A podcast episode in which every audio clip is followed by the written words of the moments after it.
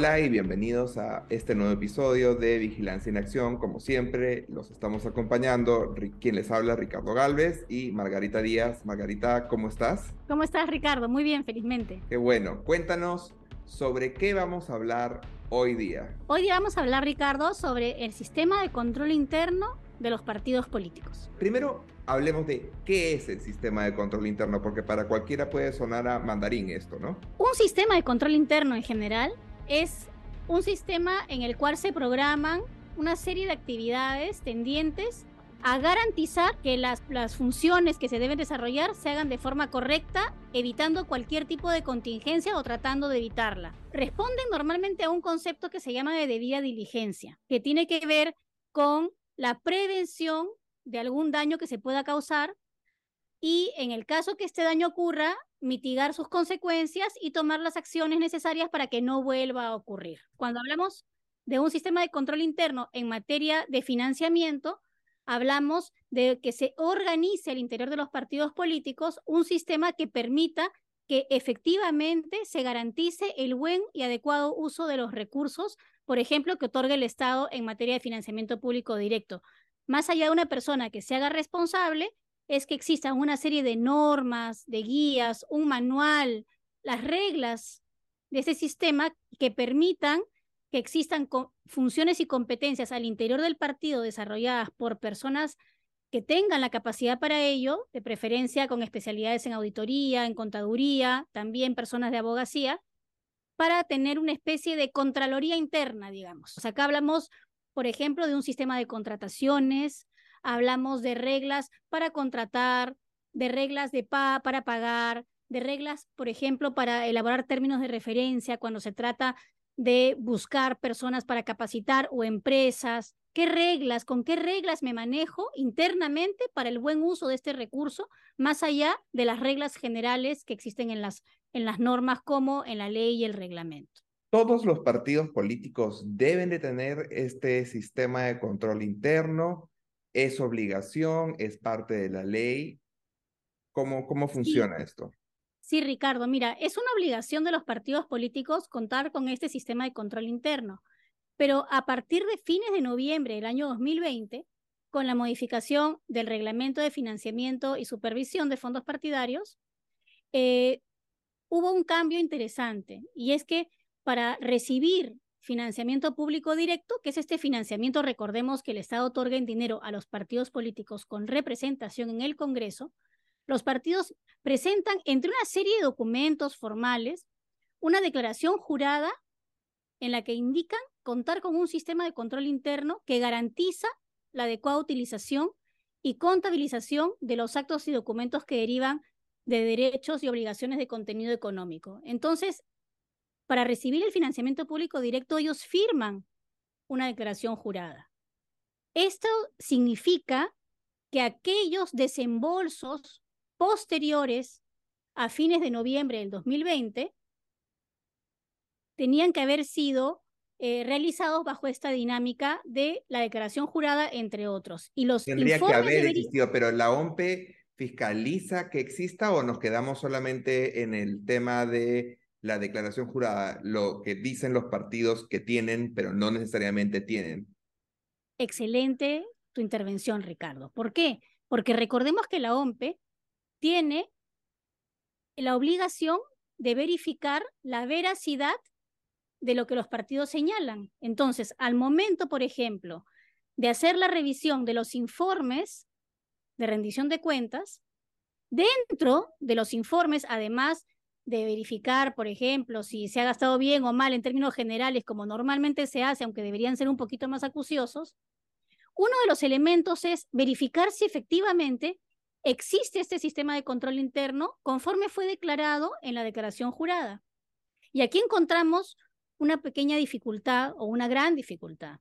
Y es que en algunos informes técnicos de verificación y control la OMP señala, por ejemplo, que no se cuenta o con un sistema de control interno o que no se cuenta con un adecuado sistema de control interno, que para términos prácticos es lo mismo si miramos el contenido de la declaración. Y ahí nos quedamos.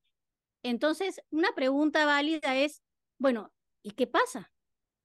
¿Voy a volver a otorgar en el siguiente en el siguiente semestre voy a volver a otorgar a razón mensual el financiamiento público directo a sabiendas que en mi propio reporte de verificación y control he advertido que no se está cumpliendo el requisito.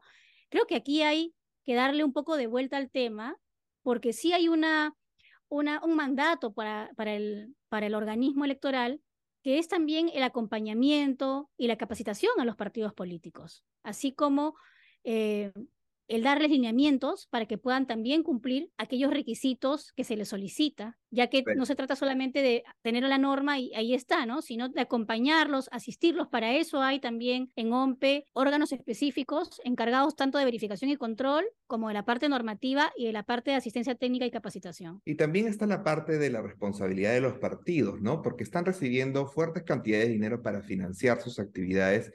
Entonces, para manejar bien los recursos, Definitivamente, una empresa, una organización, una casa. Cuando hablamos de organizaciones grandes como las organizaciones políticas que reciben financiamiento público directo, que es fuertes sumas de dinero cada cierto periodo de tiempo, debe existir un sistema que organice y que vea, ok, de esta manera se van a gastar los recursos, esto es lo que se va a hacer y además este tipo de sistema es un requisito indispensable para el tema de financiamiento público directo. Por tanto, creemos que es importante que se fiscalice y que se haga cumplir la norma, porque por algo es un requisito, ¿no? Efectivamente, Ricardo, recordarás que el 16 de marzo hemos tenido aquí en Lima un evento eh, organizado por Vigilancia Ciudadana con tesoreros y tesoreras de partidos políticos. Y este fue un tema que se discutió en ese, en ese encuentro y recogimos nosotros la preocupación de los partidos políticos respecto de los sistemas de control interno y de la necesidad del acompañamiento para que ellos realmente puedan cumplir con la norma, pero además del cumplimiento de la labor por parte del organismo electoral de verificar que se cumplan los requisitos que las normas solicitan y exigen, porque eh, no puede haber azar en la aplicación de la norma. Uno de los requisitos de la justicia, Ricardo, es la predictibilidad que yo conozca que ante ciertos hechos hay una forma de resolver. Pero si me piden por un lado una declaración jurada, la presento y resulta que no tengo sistema, pero no importa, me siguen dando el recurso, entonces, ¿de qué seguridad jurídica estamos, estamos hablando para la ciudadanía, para los partidos, para el Estado ya la ley se vuelve un juego, pues es un requisito que solamente es un saludo a la bandera, yo presento un documento, se acabó la historia y pasamos a otra página.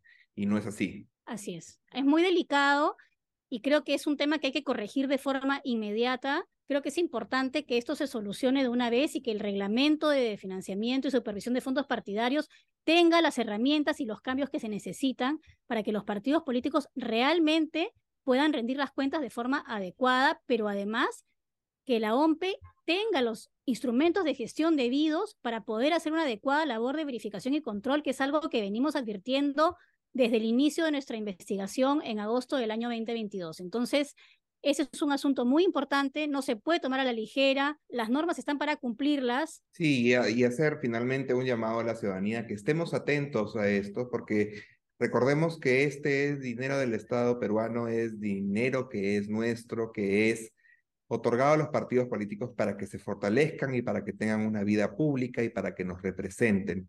Entonces es importante que los partidos políticos sepan utilizar esto, mantengan un sistema y, normas claras sobre cómo van a utilizar ese tipo de financiamiento, porque recuerden, los partidos políticos eh, buscan alcanzar el poder y dirigir los destinos de nuestro país.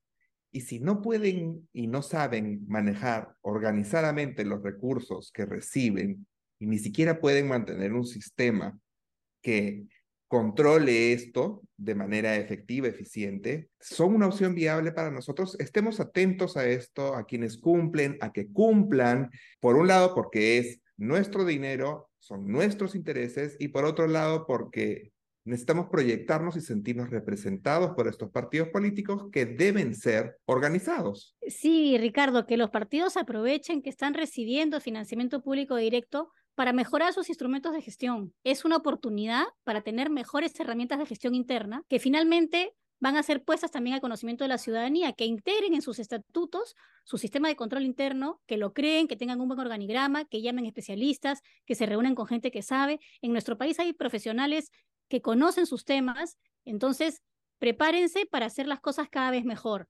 Sería fabuloso que los partidos políticos pudieran hacer, por ejemplo, eventos de rendición de cuentas públicos, cabildeos públicos, pero tienen que empezar por mejorar sus instrumentos de gestión para cumplir la ley porque si no están en falta. Muchas gracias Margarita y con ustedes hasta la próxima. Gracias. Gracias.